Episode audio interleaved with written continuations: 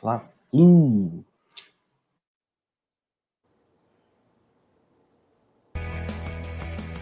Alô, nação do Mengão! Esse é o Coluna do Fla. Antes de começar o resenha ao vivo, deixe seu like, se inscreva no canal, compartilhe nossos vídeos, comente, comente bastante, queremos te ouvir. Aqui você tem a mesa redonda mais democrática da internet rubro-negra, a maior emoção e vibração nos jogos do Flamengo, notícias do Fla, resenha ao vivo, entrevistas e muito mais. Esse é o Coluna. Saudações rubro-negras.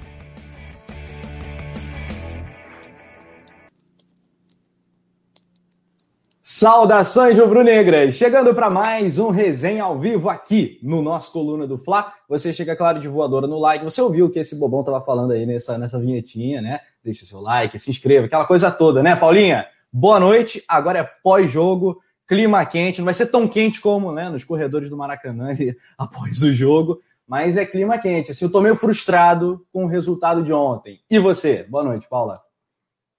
Oi, Rafa, boa noite, boa noite, produção, boa noite a todos. É, pedir pro pessoal deixar o like, né, como sempre, para esquentar esse bate-papo aqui de hoje, que a gente vai falar muito sobre o jogo de ontem. E eu espero que tenha treta no chat, mas não tanto quanto a treta do Maracanã, gente. Dá uma segurada, não precisa pegar tão pesado. A gente vai falar muito sobre isso também. Eu também fiquei frustrada. Eu não esperava um jogo fácil, mas eu esperava uma vitória para a gente já sair aí à frente do marcador, até pela qualidade das duas equipes, se a gente fosse comparar, né? É, então eu também fiquei um pouco um pouquinho frustrada com isso. Mas vamos para cima, a gente final não se joga, final se ganha, e eu espero que sábado que vem a gente erga mais um caneco aí para para nossa para nossa casa, né? Levar mais um, porque eu já tenho um tempinho que não levanta um, já tô sentindo falta já. É, eu também sou dessa filosofia aí. Final não se joga, final se ganha, então o que importa vai ser o Hexatri no fim, da, no fim do dia, lá no fim de sábado, Lembrando que o jogo domingo que é, sábado que vem é o jogo decisivo, o jogo da taça, 9 e 5, mesmo horário do jogo de ontem. 1 a 1 no Maracanã, a gente vai falar muito desse pós-jogo, a gente vai dar nota, né, para as feras, né? A gente vai eleger aqui o brabo do jogo, bola murcha do jogo, aquela coisa toda. Você é nosso convidado para resenha. Vamos falar de mercado da bola. Davi Luiz seria uma boa opção para a zaga do Mengão? Você acha que a gente precisa de um zagueiro? Vamos falar de outros nomes também, proposta pelo Gerson, as falas do técnico Rogério Senna após o jogo, a treta e, claro, o jogo em si. Produção do jogador perdido, Paulinha Matos nos comentários, você no chat, depois da vinheta. Bora resenhar?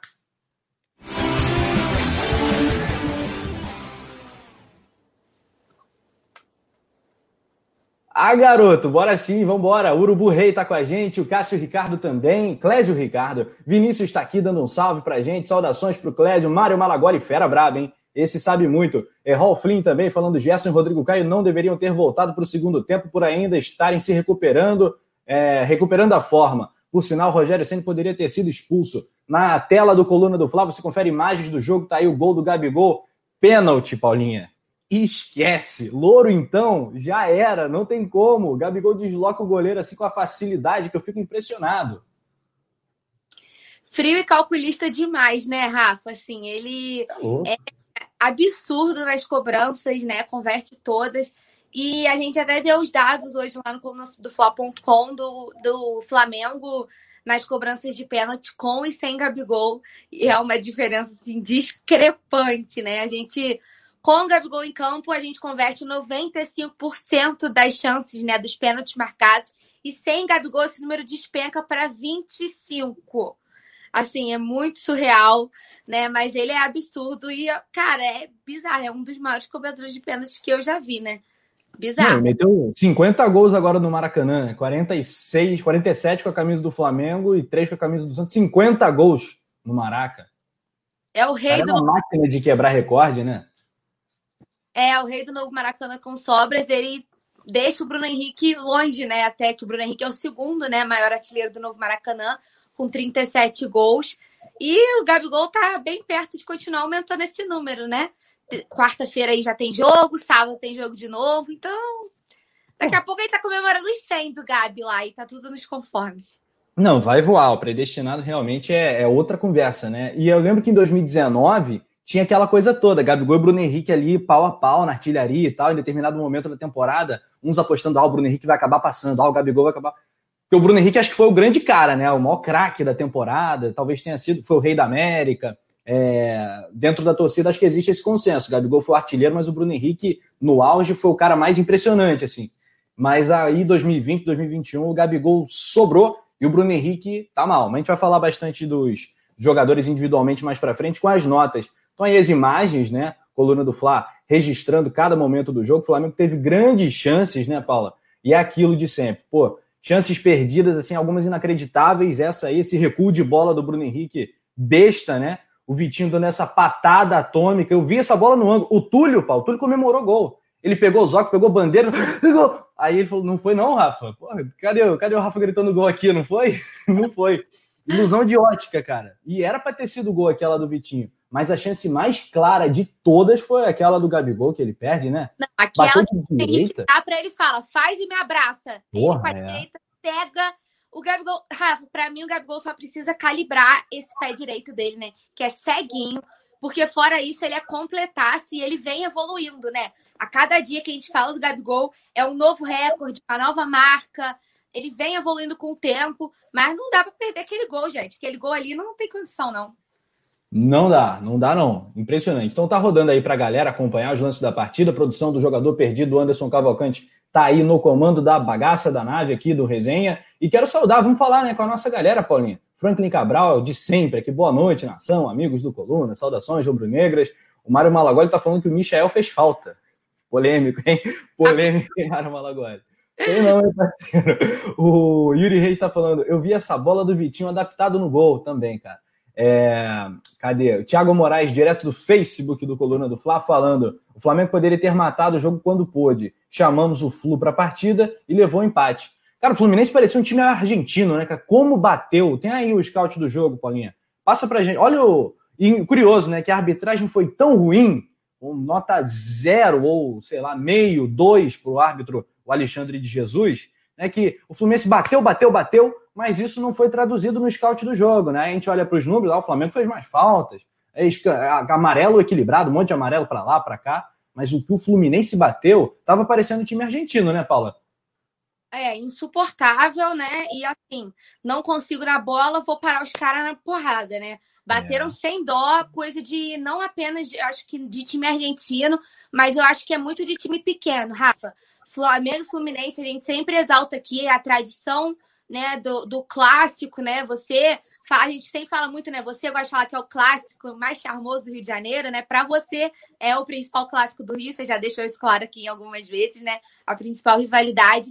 E eu acho que não tem necessidade de resolver na porrada do jeito que foi. A arbitragem muito ruim, né? Não marcava quando tinha que marcar, marcava o que não tinha que marcar. E eu acho que o maior exemplo disso foi aquele lance do Vitinho, que, pelo amor de Deus, o que, que ele viu ali? No finalzinho do segundo tempo, que o Vitinho arrancou, ia sair na cara do gol, o juiz deu uma falta. Falei, gente, que puxão foi esse? Coisa surreal, sabe? Assim, Vitinho super violento, que eu não entendi até agora o que, que aconteceu ali para ele marcar. Então, assim, foi um caos completo, né? Ele. Primeiro, ele, eu acho que ele deixou o jogo correr muito no início. Assim, foi muito frouxo, deixou o Fluminense bater e não, não tomou as rédeas da partida e mostrou, pô, aqui tem comando. Primeiro frouxo, é, é isso aí. É arbitragem frouxa demais. É, o primeiro tempo eu achei muito frouxo, do tipo assim, eu não demonstrei comando, né? Eu deixo os caras fazerem como quiserem, Fluminense batendo, batendo, batendo. Aí, tipo assim, depois ele começou a apitar tudo, né? E apitava o que não precisava, e o que precisava ele não dava. E no final foi uma confusão total da arbitragem, que assim, foi criticada dos dois lados, né? Tanto a torcida do Flamengo quanto a torcida do Fluminense, jogadores dos dois lados. O Fred reclamou da arbitragem, Felipe Luiz reclamou da arbitragem. Então, assim, o Fred eu nem digo, né? Porque o Carioca tem que acabar. O Fred apita o jogo, né? Os dois Fred lados. De amarelinho ali. O Fred qualquer hora vai virar árbitro. Acho que ele quer virar árbitro quando ele aposentar. Não, ele, quase lá, né? Brigam ali, né? Pra saber quem no Fluminense vira árbitro primeiro. Eu acho que os dois estão disputando entre si, fazendo curso, tem, tem uma competição interna para ver quem vai aposentar e virar árbitro primeiro, porque insuportáveis, né? Os dois. É, mas a arbitragem péssima, assim. E é ruim quando a arbitragem vira um dos principais temas do jogo, porque a gente vê que não foi o espetáculo que, que o torcedor e o bom amante do futebol esperava, né? Um, um primeiro jogo de final muito abaixo né, do que poderia ter sido, com um número exacerbado de faltas e essa péssima atuação da arbitragem, que foi uma das, se não a maior protagonista da partida, né? É, eu tô contigo. Péssima arbitragem mesmo. É, e teve VAR, né? O árbitro foi salvo pelo VAR algumas vezes, mas enfim, pelo menos no lance capital, no lance do pênalti, ele acabou visualizando de longe lá da, da cabine. Eu fiquei até um pouco na dúvida, porque o Gerson estava saindo da área, né? Mas é indiscutível o lance, ele estava muito dentro, o choque aconteceu dentro da, da área, sem dúvida alguma. Você falou do Fred e do Nenê, nenhum dos dois mostrou assim nada demais na noite de ontem. O Nenê, acho que até por uma questão tática, ele estava mal, não estava à vontade, não estava do jeito que ele gosta caindo pelas laterais e tal, não estava. É, o Kaique também abaixo, o Fred furou uma bola bizarra na grande área, que até acabou virando chance para o Fluminense e o outro jogador perdeu, se não me engano, o Gabriel Teixeira. Mas os dois muito, muito mal. É, ainda fez aquele, aquela, aquele lance, assim, para mim, aquela agressão, né? Totalmente desnecessário no, no, no Gerson, que ele não pegou nem a bola, assim, no meio de campo, foi direto no corpo uma coisa totalmente desnecessária. Nitidamente, acho que o Fred também não estava com a cabeça, né, uh, no jogo, porque, cara, ele não é um cara violento, né? É, ele não é um jogador violento. Eu acho que aquela entrada ali foi, foi meio. Foi muito acima do que o Fred é como atleta, sabe? Então acho que isso uhum. mostra que ele estava meio desequilibrado também emocionalmente para a partida. E aí no final do jogo aquela confusão, eu acho que com, coroa, né, o que eu tô falando sobre o desequilíbrio, entre aspas, do Fred no jogo. Achei ele bem, bem perdido, assim. É, teve como... cartão, ó, olha aqui. Como? Como atleta, assim, ele, ele perdido como jogador. Não, e o cara é exemplo para criança, né? Olha o exemplo que o cara dá. Né? Ele e o presidente também, né? O Mário Bittencourt também, falando vai TF, não sei o que lá. Hum. Pô, não, não dá, né, gente? Não dá. O cara não sabe que tem uma câmera ali na cara dele filmando. Pô, não é possível, bicho. Tem que ter a cabeça no lugar, né? É... O Iago Felipe tomou cartão, o Gabriel Teixeira, o Fred, o Calegari e o Luiz Henrique pelo lado do Fluminense. Dos jogadores do Mengão, Gabigol tomou cartão, o Isla, os dois tomaram no finalzinho do primeiro tempo. No segundo tempo, Diego e Rodrigo Caio lá no finalzinho também ficaram amarelados. O único pendurado era o João Gomes, então nenhum desfalque para sábado que vem. Tem aí os números do jogo. Olha só, finalizações. 6 para o Fluminense, 11 para o Mengão. Aquela do Vitinho, que para mim foi a melhor de todas, né? o chute mais certeira ali, ela passou apitando na trave do, do Fluminense e entra como uma finalização normal, sem ser finalização no gol. Em finalizações no gol, 5 a 3 para o Flamengo, escanteios 3 a 3 Mas aí o Flamengo sempre sofrendo com a bola aérea, né, com o escanteio. O escanteio originou a jogada do gol, né? Não foi um gol de escanteio, mas foi a partir de um escanteio. Estava todo mundo ali dentro da área na posição de escanteio, né? Foi praticamente um gol de bola parada, apesar de ter sido na rebatida. Cara, é impressionante. Essa zaga do Flamengo, vem a bola pelo alto, é barata voa, é desespero, os jogadores não têm altura. Eu tô falando isso há um tempão. Quando o Rogério Senna estava sendo massacrado em 2020, eu tava falando, gente, eu entendo quando ele fala que tem que botar o zagueiro alto ali, apesar de Gustavo Henrique estar tá mal, porque a zaga do Flamengo é muito baixa. E hoje, do jeito que é o futebol, não tem como. Os times que vêm jogar contra o Flamengo, um dos poucos recursos que vão restar é bola aérea joga a bola na área do Flamengo. Que os caras são baixos. Não tem como, todo jogo. Pois é, os caras são baixos, ninguém tira. Aí, coitado, o Felipe Luiz cortou aquela bola, deu um escanteio, um escanteio bobo, mas ele foi, foi lá, jogou feijão com arroz, meteu para fora, não sabia se tinha alguém atrás, só não tinha campo de visão para ver. Acho que já fez o certo ali, sabe? É, Porque fez. Foi o único que acompanhou. Sim. E aí, cara, tá muito preocupante. Tomou gol de, de cabeça do Vasco, do Lacalheira, do Vélez, da LDU, do Fluminense, tinha tomado do Madureira. Todo mundo faz gol em escanteio ou jogada aérea no Flamengo. Não pode isso, Paulo. Insuportável. E eu acho que assim, a gente chegou numa, numa zona tão crítica, Rafa, que sinceramente eu olho e eu não consigo ver solução para a zaga do Flamengo. Porque ontem o Rodrigo Caio voltou né? Uhum. Ah, tava fora de ritmo, mas na minha avaliação, não sei se você, se o pessoal do chat concordam comigo, mas na minha avaliação, o Rodrigo Caio nem parece que tava que ficou tanto tempo fora. Ele jogou bem, estava seguro, estava com ritmo, correu pra caramba. Ele não parecia fora de ritmo de um cara que estava voltando de lesão e totalmente uhum. sem, sem jogar um tempo. Na minha avaliação, ele não transpareceu isso hora nenhuma. Aí a gente joga com a zaga, entre aspas, ideal, né? Que é Rodrigo Caio e Arão. E toma bola, para, bola parada de qualquer forma. Aí você olha pro banco. Gustavo Henrique é gigante. Mas também sofreu gol. Foi contra quem, gente? Contra o Vélez, né? 1,96 contra um anãozinho, ele conseguiu tomar gol de bola parada. É. Aí você olha Bruno Viana também entregando a paçoca. O Léo Pereira quase que não entra por N motivos. Pelo amor de Deus, eu não sei, eu não sei mais, eu não sei. Eu não sei mais o que falar dessa zaga. Todo jogo é literalmente o calcanhar de Aquiles. E toda vez que eu participo de pré-jogo, quando a gente vai fazer, ah, qual é o placar? Eu sempre coloco um gol para o adversário, porque é a única certeza que eu tenho. A gente vai tomar um gol de bola parado. E, é, cara, e, aí, e aí a gente tem que botar na conta também da comissão. Não é, não é só o jogador, não é só o técnico, é todo mundo, é o todo. Né, cara? É, é muito preocupante. Assim, o Flamengo contratou já o zagueiro, que é o Bruno Viana, uma decepção desde a apresentação do cara, que ele falou que tá aqui, mas quer voltar para a Europa, e aí faz a cagada que fez na penúltima partida, tá nessa fase tenebrosa. Eu não sei mais. Aí, aí o Bruno Viana sai, aí tem que botar o Gustavo Henrique. O Gustavo Henrique faz lambança, tem que botar o Léo Pereira. O Léo Pereira fica nessa. Aí me lembra os tempos de Trauco e, e René, ou Rodinei e Pará na lateral, lembra? Quando, é. o título, quando o cara tá no banco, ele que tem que entrar. Já tá, tá no, quando é, é difícil, né, Paulo? É. é. E, e, as, e esse, esse problema defensivo é indiferente se é o Diego Alves no gol, se é o Hugo no gol, se é o Gabriel Sim. Batista no gol, também não faz diferença nenhuma. Porque tá tudo um caos. Então eu não sei mais. Eu acho que. Cara, e eu até, já que a gente tá falando sobre isso, eu fiquei abismada com uma. Tem umas coisas que, por mais. Eu acho que nem o maior defensor do Sene consegue entender, né? Ele deu uma, deu uma entrevista, foi falar sobre o jogo. E aí falou para mim que não viu erro. Que ele não entende qual foi o erro, que o Flamengo comandou o jogo inteiro, que o Flamengo teve a posse de bola o jogo inteiro, que ele só consegue ver como o positivo. Se o cara não tem alto. Não é possível, Rafa. Se o cara fala uma declaração dessa, para mim ele passa a seguinte é, é...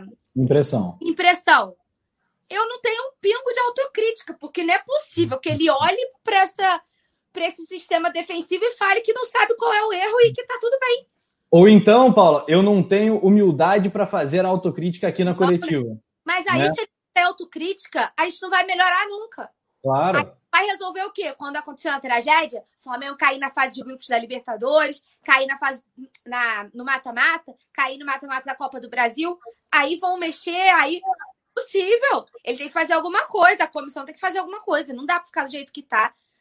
É, é, muito sinistra essa situação. Eu não estou vendo como, como melhorar a questão da, das jogadas aéreas, da zaga especificamente, porque se a gente for para frente, todo mundo pedia o Vitinho ou o Pedro pela fase. O, Rogério fez as substituições que a galera queria. Tirou o Isla, botou o Mateuzinho, tirou o Bruno Henrique, botou o Pedro, entrou o Vitinho também.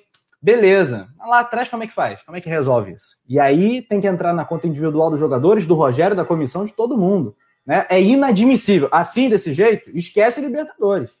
Falhando assim no jogo de mata-mata, vai dar M, vai dar ruim. Eu falo isso com muito, muito preocupado. Né? E aí a gente vai falar de, do mercado de zagueiros, a gente vai avaliar se dá ou não dá para ver um reforço. A gente vai falar do nome do, do Davi Luiz e outros que a galera tem especulado, tem algumas informações, a galera do coluna do Fla.com sempre procurando, buscando, apurar e tal. Mas é isso. Vamos, vamos dar uma moral pra galera também, né, Paula? Tá com o chat aí? Tô com o chat aqui, vamos lá.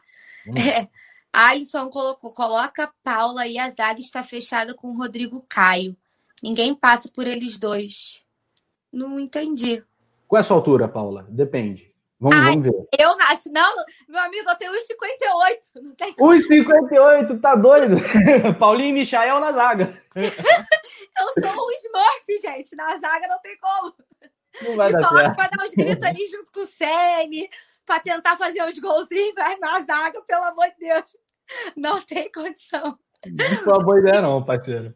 O Yuri Reis tá falando que o Pedro praticamente não tocou na bola ontem. É, Verdade. o Le Lelinho Boleirado. Lê aí, Rafa. Resumindo, não temos treinador. A sorte é o elenco. O Ceni não é treinador para o Flamengo. O Thiago Cabral falou que gosta do Bruno Viana, que ele jogou mal em apenas um jogo e entregou só um lance. O Elton Rodrigues dos Santos fala que o Rogério Ceni está tentando dar ao time do Flamengo um time cascudo. O Marco Antônio Teles, que quer ver quem vai bater o pênalti, vai ter que deixar para o Bruno Henrique o que vocês acham. Não, o Gabigol é batedor oficial converte todos. Não Pênalti é com o Gabigol. Eu falei é... ontem na transmissão, olha, eu, eu acompanho, eu não vou falar que eu acompanho as ligas todas lá da Europa e tal, porque seria, ver, seria mentira. Eu acompanho os grandes jogos do mundo. Tipo, tem um clássico City e Chelsea, eu vou assistir. Tem um clássico na, na Itália, como teve agora. Teve Lazio e Roma, eu assisti. Teve Juventus e tal, eu assisto. Mas, assim, tem grandes batedores do futebol mundial. Tem o Cristiano Ronaldo, que até fez gol de pênalti agora no rebote. É, enfim, Messi, Lewandowski, um monte de cara brabo. Mas olha, o Gabigol tá impressionante. O cara é, uma, é mestre ali naquela fração de segundo, no psicológico, ele o goleiro ali, sei lá o que ele faz com o goleiro, cara. Ele, ele olha para o lado que ele vai bater mesmo, só que ele caminha como se ele fosse bater para o outro. E aí ele bate pro lado que ele tava olhando mesmo. Cara, é um negócio de doido. Tá maluco? O goleiro não, não acerta o canto de jeito nenhum, bicho. Que história é essa? Trocar o Gabigol no pênalti, eu tô fora, Paula. Aí, ó, peraí. O Alisson tá pedindo para ler o outro comentário dele, mas eu não vi qual foi. Se ele quiser mandar de novo. Urubu Reis falou assim: se vocês virem a entrevista do Roger Machado, vão perceber que muitos treinadores já sabem que o Flamengo deixa espaço imenso na zaga.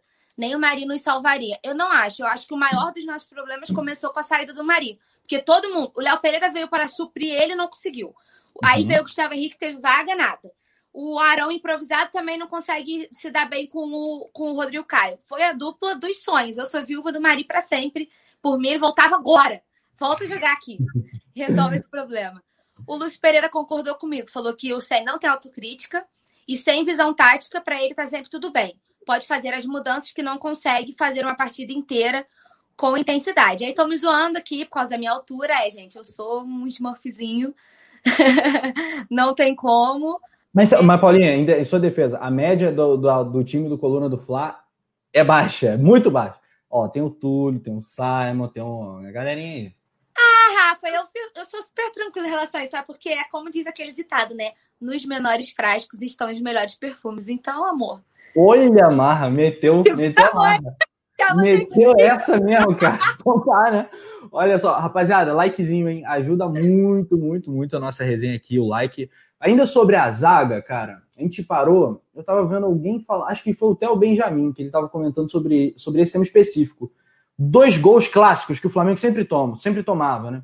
Contra-ataque e bola aérea. A gente parou de tomar gol de contra-ataque, se você parar para pensar. Não tem aquela coisa. Quase que tomou ontem, né? O Arão implorou, deu o gol, né? Parou ali.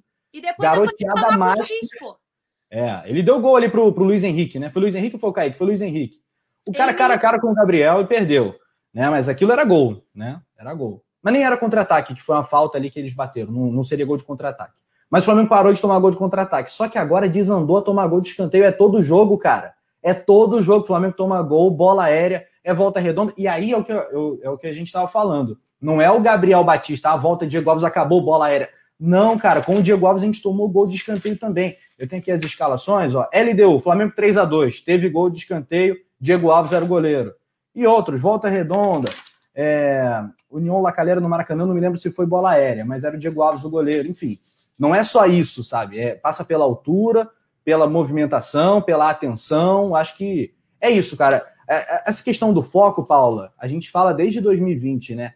A ausência da torcida, ela tira muito o foco do jogador do Flamengo, aquela coisa da temperatura do jogo, concentração 90 minutos, né? Porque são jogadores acostumados aos jogos grandes. Mas, pô, já tá na hora, já tava na hora dos jogadores do Flamengo pô, pararem com isso, né? Tem uns apagões que não tem como explicar. Como é que o Arão para daquele jeito ontem? Você conseguiu entender o que o Arão, o que o Arão tentou ali? Até agora. E o que me deixou revoltado com ele foi que além, ele tava todo errado, porque ele parou e ele ficou reclamando com o juiz, ó. Toda a vida. Ele atrasou o início do jogo, porque ele ficou falando lá toda a vida. O jogo acabou e ele tava reclamando ainda. Sendo que ele que tava todo errado. Que ele não devia ter parado ali. Eu não entendi o que, que passou na cabeça dele. Sabe? Aí você tá falando do Theo Benjamin, ele fez aqui uma análise sobre isso, né? Aí ele falou assim: não sou do que não sou muito fã do não pode no futebol. E falou: dito isso, o Flamengo não pode tomar gol de escanteio todo jogo. Né? Aí falou, apesar de não ser diretamente cruzamento do escanteio, a configuração do gol próxima entra na conta de 7 em 13 jogos. O Flamengo tem uma média de 1,4 gol de bola parada por sete jogo. Gol, o Flamengo toma gol em escanteio, tomou 7 gols nos últimos 13, 13 jogos. É Pelo amor de Deus, não, tem, não é possível. Aí é que eu tô te falando. O Rogério Senna não pode virar e falar para mim que ele não acha o erro. Pô, tá de sacanagem, não é possível. Pois é, e o Fluminense tem esse ataque alto, né? Tem o Abel Hernandes, Tem o Fred, que tem uma jogada aérea muito, poder, muito potente. Tem os zagueiros que chegam. Lucas Claro, Nino são bons na bola aérea também. Eu estou preocupado para sábado que vem, mas eu acho que a preocupação maior é para a fase de oitavas de final da Libertadores, o mata-mata, porque aí o bicho pode, pode pegar, né? Enfim, galera, o próximo jogo do Mengão é contra a LDU no Maraca, 9 horas, quarta-feira, jogo que vale classificação para a chamada, chamada fase eliminatória da Copa Libertadores.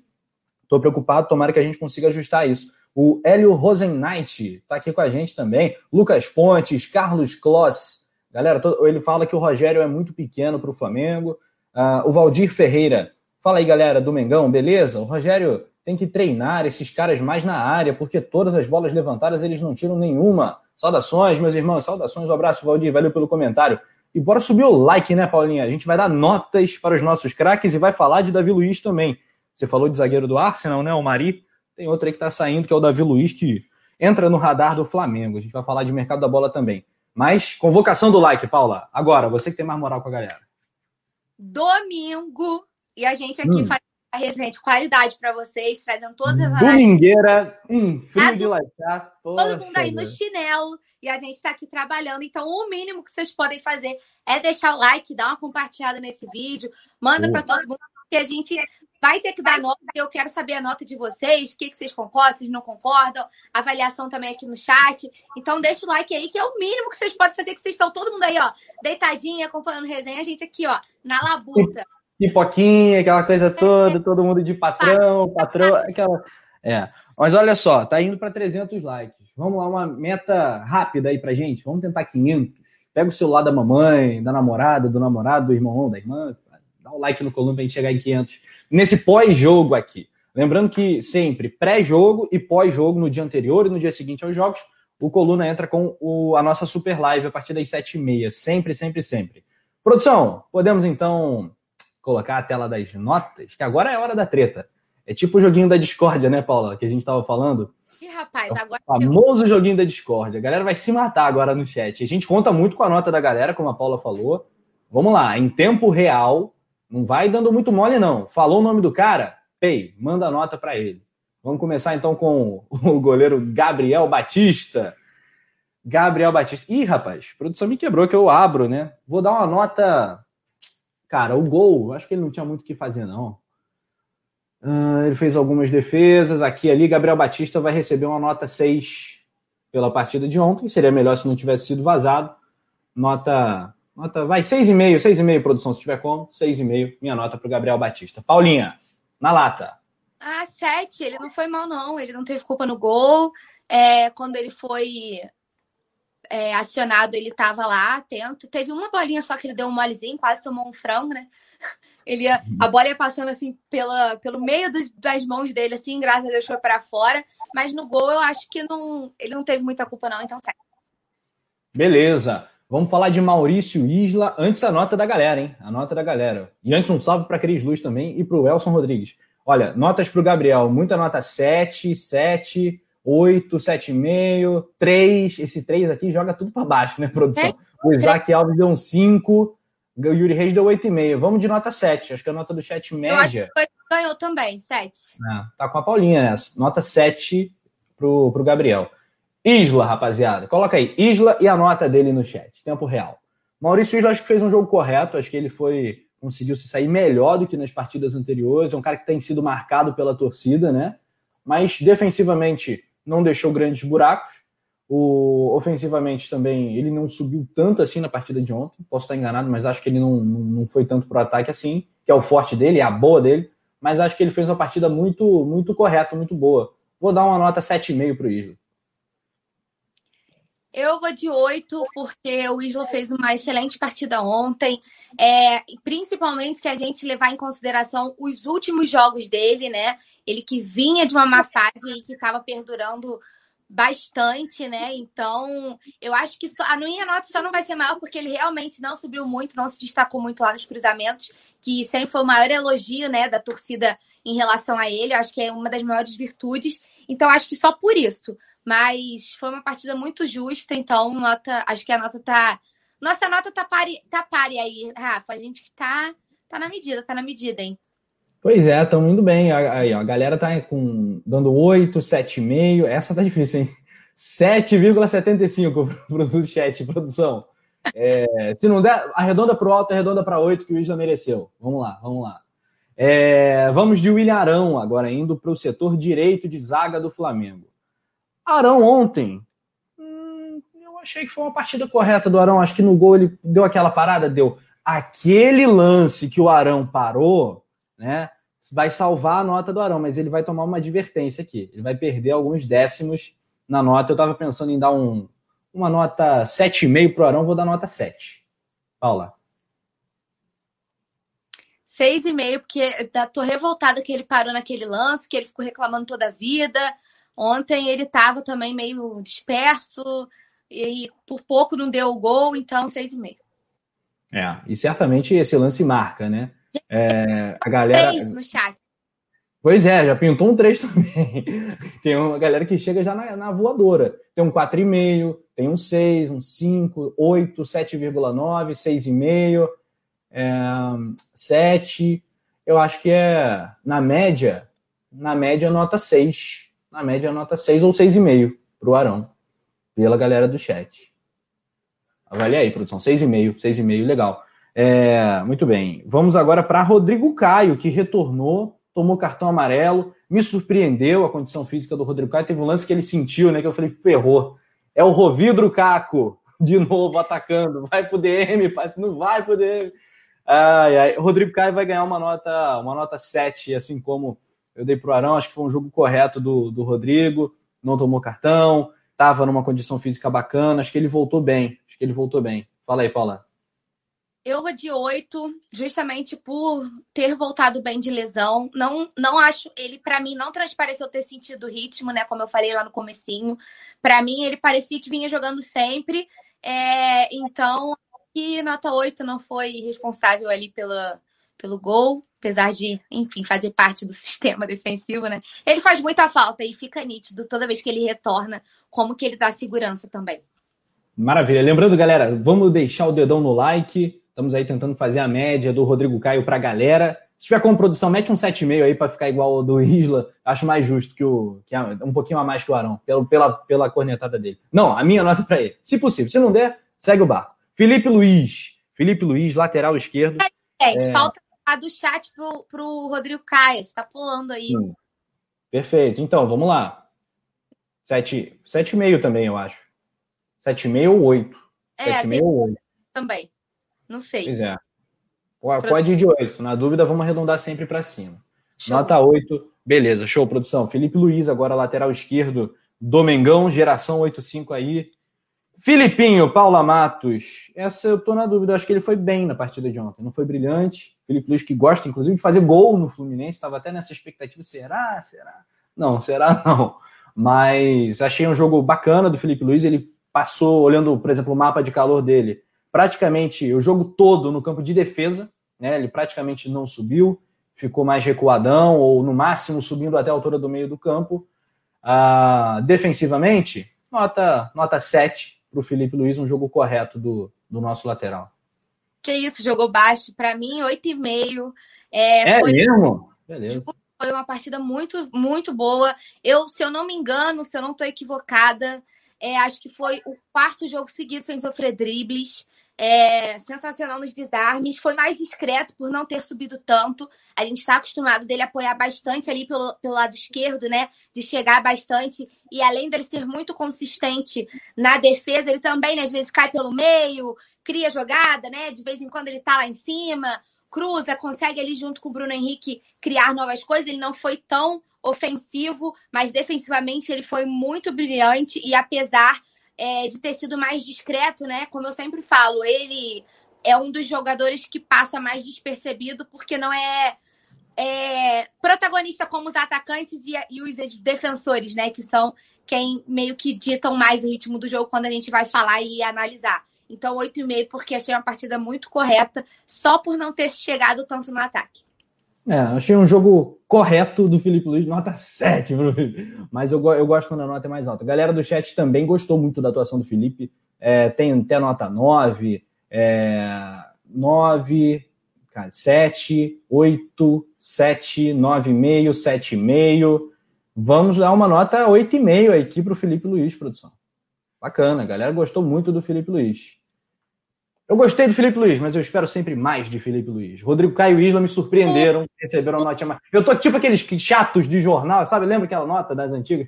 O, o Globo, o caderno de esporte, nota para cada jogador, aí tem aquela nota baixa pra caramba. Aí todo mundo fica pé da vida. Eu tô esse cara hoje, né? O Yuri, tô... Reis, o Yuri Reis tá te zoando, falando que a minha cara entregou a indignação com a sua fala quando você deu sete para ele.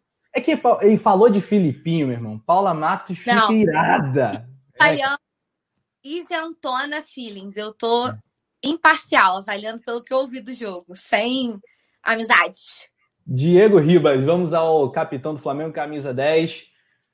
Ah, não foi brilhante, não. Não foi brilhante, não comprometeu. A gente sabe que é um cara que pode entregar né, um passe mais diferenciado, pode cadenciar o ritmo do jogo.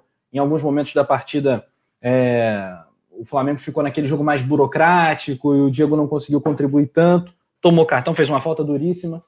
Eu daria uma nota, nota, vai, nota 7, para não dar um 6,5. Acho que 6,5 é um pouco pesado, mas vou de nota 7 para o Diego também. Tô contigo, vai ser o primeiro empate. É, acho que o Diego é, é, comparando com as outras partidas, que ele vem muito bem, né? Ele é um cara que, no auge dos seus 36 anos, se reinventou para estar tá jogando como está jogando e vem sendo fundamental para diversas partidas e não à toa garantiu a titularidade nesse time. E hoje, para mim, ele é incontestável ali na posição. É, foi, foi um jogo, às vezes, prendia a bola demais, não conseguiu se destacar tanto, não cadenciou o meio do jeito que a gente está acostumado e fez essa falta do cartão, assim, meio desnecessária, então sete também. Pois é, você pega, por exemplo, se você pegar a scout do Diego, 96% de passes certos, mas vamos, vamos ver os passes que ele deu. Não foi aquela coisa, usando o termo que o Tite adora, eu detesto, desequilibrante. Não, foi aquele passe que quebra a linha, aquele que deixa o cara companheiro na cara do gol, eu não vi isso. Mas foi um jogo apenas correto do Diego, eu espero mais dele. É, o Elson Rodrigues está falando que o Diego já está fora do auge da carreira. Sim, mas o que, o que não diz que ele. O que não, não significa que ele não seja bom o suficiente, capaz ainda de vestir o manto, ele está se reinventando, como a Paula falou, e a gente sempre comenta isso aqui. É, o Adriano Silva deu uma nota 8 para o Diego. O André Rezende falou: menino lindo, 8. Gostei da nota dele, menino lindo, 8. 7 para o Lucas Pontes, 6 para o Éder Fábio, 9,5 para o Matias. Essa aqui tá, tá difícil, hein, de achar uma média. Você diria é, quanto? Jesus, nota 6, Adriano Silva, nota 8. Vamos, vamos ter que empatar aqui. Já Acho teve que... até 10 para ele aqui, ó. Elson Rodrigues, nota 10. Essa tá então, brava. Então vai de nota 8 para a galera, para o chat. Porque tem muita nota alta. Tem mais nota alta do que nota baixa. Tem algumas um pouco abaixo. Nota 8, beleza. Gerson, o Coringa do Flamengo, reencontrando o Fluminense. O que o menino Gerson jogou no primeiro ah, tempo, tá. meu amigo deu gosto, deu gosto. Gerson realmente é brabo ali, né, cara? Quando a bola chega, sabe, tem um grande círculo do campo, né? O Gerson ele se coloca quase que o tempo todo ele um pouco à frente do grande círculo, à direita ou à esquerda. E ali é magia, ali é onde a magia acontece, minha gente. Gerson joga muito, a bola chega, recurso sobra, protege bem, toca bem, não erra. Gerson vai ganhar uma nota, uma nota Nota 8 pelo jogo que fez. Nota 8 para o Gerson. Eu vou além. Para mim, nota 9. A partida do Gerson ontem foi absurda, absurda. Jogou muito. É, acho que só não foi coroado com gol. Ele estava realmente coringa ontem em todos os espaços do campo. E você olhava, o Gerson estava. É, e como ele estava voltando de lesão também, eu não esperava que ele fosse estar tá em tão alto nível fisicamente. Então, um jogaço dele. Muito bem, jogaço do Coringa Gerson, notão de Paula Mara, ganhou um 9, hein? Ganhou um 9, hein? Que isso, rapaz? É, olha aí. E o Paulo Henrique também deu nota 9. E o Raimundo Nonato, pasmem, deu nota 10. Éder Fábio, nota 10. Adriano Silva, 8,5. Pois é. 9,5. O... Clara. Paulo Henrique jogou demais. Lucas Pontes, nota 10. É, é aquilo, galera. Tem que, tem que pensar também que 10 é o limite. Não tem como ser mais do que 10. O Gerson não fez, não fez gol e tal. Eu já vi o Gerson fazendo jogo nota 10. Não foi ontem. Ontem, para mim, foi um nota 8, que é um notão. Não só passa de ano, como mostra para a família toda com orgulho. Aqui, ó, 8, 8, 8. É, cara, nota boa. Mas, assim, como tem muita gente dando 10, vamos dar aí uma nota 9 de média, porque. Ou 9,5. Ou 9,5. 9,5 pro, pro Gerson Produção. É, galera aí, Coringa tá, na, tá com moral. E rapidamente, antes da gente avançar, eu quero saber a tua opinião, pá. Vamos, todos, estamos todos curiosos para saber a sua visão. Joga Na sua bomba. mesa, você é agente do, você é agente do Gerson, do Coringa. Não, não joga essa bomba no meu colo, não. E aí chega, chega aquela maleta prateada. Pá! Na mesa. 25 milhões de euros. Mais de 160 milhões de reais. Beleza, vocês. O Flamengo, o Flamengo já negou.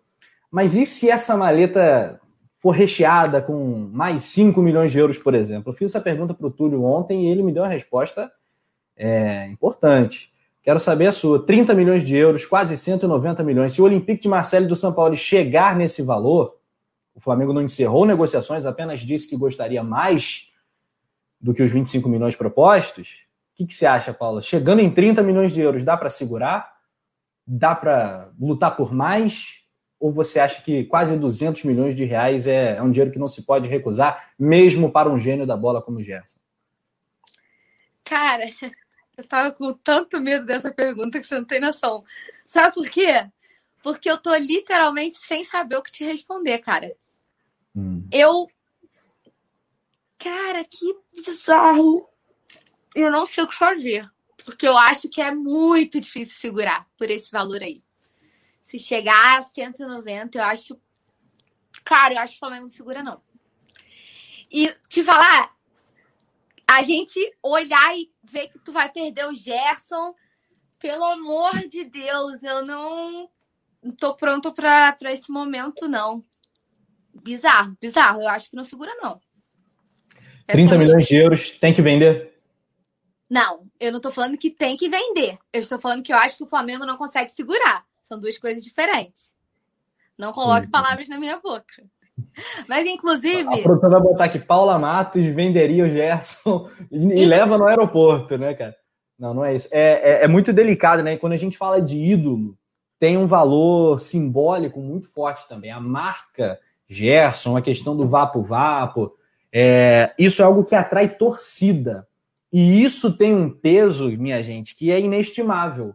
Quanto vale uma criança que virou flamenguista é, eu tenho um exemplo dentro de casa aqui, todo mundo tem esse exemplo. É, família tricolor, para ficar no jogo de ontem. Todo mundo fluminense. Pai fluminense, mãe fluminense. Mas o menininho vê o Gerson fazendo assim, o Gabigol fazendo assim, o Pedro fazendo assim. Esse menino quer ser Flamengo. E o Gerson, ele é esse cara, né? O Gerson agrega um valor para a marca do Flamengo. Ele, por, por, por sei lá, por uma opinião errada do Tite, ele não foi convocado. Né? Por, um, por um erro, ele não está na seleção principal, porque ele tinha que estar. Tá. É, mas esse cara vai representar o Flamengo, a marca Flamengo, ele eleva a marca Flamengo de uma forma muito importante. Então a gente tem que avaliar muito bem. Agora, o euro ontem estava 6,40. Hoje eu vou até ver aqui quanto é que tá, para a gente fazer essa matemática redonda. Ó, vamos lá, 30 milhões de euros, o euro hoje está cotado em 6,40. É, Vamos lá. 30 vezes 6,40 dá exatos, Paula. Dá exatamente 192 milhões de reais. 192 milhões de reais vai ser de longe a maior compra da história do Flamengo, né? a maior venda da história do Flamengo. Cara, é impossível segurar, velho. Não tem como. Como que o time vai falar e falar, não vendo? E aí, cara, eu queria até trazer o, o Braz e o Spindle conversaram, né? É, ontem, depois do jogo, com o Renan Moura. Ele divulgou os áudios e eles falam sobre o caso do Gerson, que pra gente até ficar ligado que é, entre segunda e terça, né, amanhã e depois de amanhã, essa situação deve estar resolvida. Ah, o Braz faz questão de dizer que não, que tirar um jogador do Flamengo é difícil, mas que por educação e pela forma como o Flamengo é, se porta no mercado, é obrigação deles ouvirem todas as propostas e sentarem para conversar com todo mundo. É, também fizeram questão de dizer o esforço que o Gerson fez para vir para o Flamengo. e tudo que ele já conquistou aqui, mas por esse dinheiro eu acho quase impossível de segurar, cara. Tem muita gente aqui no chat falando que leva até no aeroporto, paga o Uber. Gente, que isso? E, e, e para terminar, assim, minha opinião, é... você falou da marca, né, Gerson, da marca Vapo. A Valentina, ela, o Flamengo faz gol, ela faz Vapo. É. Ela não, eles são crianças, eles não entendem se o Gerson tá dentro de campo, se o Gerson jogou bem, se o Gerson não jogou, mas é vapo porque você fez gol no adversário. E assim como o Gabigol, é uma. Mas é, e é assim, Paulo, é assim que de 42, 45 milhões a gente vai para 50 milhões de torcedores quando essa geração for crescendo, tiver filho. Cara, é, é, tenso. É ruim, bicho. Como é que tu vende o Gerson, cara? Como é que tu vende o Gabigol? Que você tava falando sobre o Gabigol. Eu acho que, que, assim, uma crítica muito pontual que eu faço ao marketing do Flamengo, que, que eu venho até elogiando nos últimos tempos, tem conseguido os patrocínios bons, né? É, em meio de uma pandemia, tudo isso tem que ser levado em consideração. O, uma crise mundial, cara, chegar com 192 milhões na tua mão, tem isso tudo. Mas eu acho que é muito mal aproveitada a figura do Gabigol como ídolo máximo e do Gerson no marketing. Eu acho que eles teriam muito a agregar a imagem do Flamengo, a vender produto. Eu acho que falta fazer campanha com eles dois e, e usar a imagem deles dois, usar a imagem né, do Brasil Forte, do Vapo. Tudo isso venderia um absurdo. Tem um retorno absurdo de imagem, de patrocínio, de, de tudo. Então, ainda acho que o marketing peca principalmente com esses jogadores que são de mais renome, que têm suas marcas de comemoração registrada e dava para ter explorado muito mais. Caso vendo, ah, poderia ter explorado muito mais. É, eu já ouvi alguns especialistas de marketing falando o quão subaproveitada, né, ou mal aproveitada é a marca do, do Flamengo. Assim, eles acabam vocalizando tudo aquilo que a gente sabe, né? Porque essa impressão é muito clara mesmo, né? O Flamengo poderia trabalhar melhor a, a sua marca e a, a, potência, né, de que é um Gabigol, Gerson, Pedro e tal mas enfim, um dia a gente vai conseguir chegar lá. O Elson Rodrigues está falando sobre que o Coringa vai para o Barcelona, o Olympique de Marseille da França que está na parada, pedido até do, do Jorge Sampaoli, ex-técnico aqui do, do Atlético Mineiro. Matias Silva está falando que o, o Gerson não é jogador para atuar no Brasil, ele é muito acima da média. É, o Gerson é um jogador de seleção brasileira, né? E até que ser, ser de seleção brasileira hoje nem é uma coisa que diga tão, tão eloquente assim como já foi em outro tempo. Mas ele é. Então, que? Posso, falando de seleção, posso fazer um adendo rapidinho? Pode, claro. Não existe, na minha avaliação, porque eu sei que isso não está na pauta, mas já que a gente está falando de seleção, não existe dois jogadores prontos como Pedro e Gerson estarem na seleção olímpica e não na, na principal. Não estou falando por questão de ia, vão desfalcar o Flamengo, porque já vão desfalcar de qualquer forma. Eles estando na principal, eles estando na Olímpica, eles já são desfalques. Eu não estou falando pela, pelo lado do Flamengo, estou falando pelo lado do atleta, pelo futebol que eles jogam, pela forma como eles são acima da média e prontos, eles não são jogadores para uma seleção olímpica. Eles são jogadores para uma seleção principal. E aí, quando você fala que o Tite errou, eu ainda acho que o Gerson paga pela recusa que ele fez lá atrás na época Sim. da Libertadores e do Mundial, que ele tinha acabado de chegar, não teve férias. Eu acho que ele ainda paga por isso, porque não tem como o Tite olhar para hoje, olhar para o futebol que o Gerson vem apresentando e não colocar o Gerson na seleção principal. Para mim, dois jogadores prontos que não tem justificativa de estarem na Olímpica. É, eu também não entendo. Eu também não entendo, sinceramente. acho que pode ser isso sim. Galera, vamos subir o like, a gente tinha combinado aí 500. Vamos ver, vou, vou aqui abrir em tempo real para ver. Me surpreendo no like. 3, Quase 7... 400. É, tá indo para 400. Era. Vamos lá.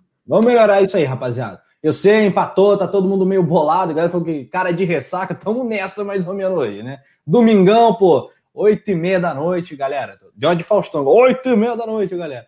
Vai deixando esse like aí que ajuda muito mesmo. Dá essa moral pro Coluna do Fla, que tá sempre fazendo essas resenhas, a transmissão dos jogos, um monte de conteúdo bacana para você. E também abre aquela aba e vai lá no Coluna do Fla Play, que é o nosso outro canal de conteúdos exclusivos para você. Bom, seguindo aqui então nas notas, né, que a gente fez um, um break longo aqui, né? Que pausa, meu irmão.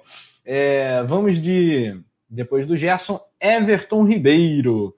Everton Ribeiro não foi brilhante, não está no seu melhor momento, mas eu não acho que tenha feito uma má partida, não. Acho que fez uma partida apenas ok, de razoável para boa. Vou dar a mesma nota que eu dei para o Diego, por exemplo, nota 7 para o Everton.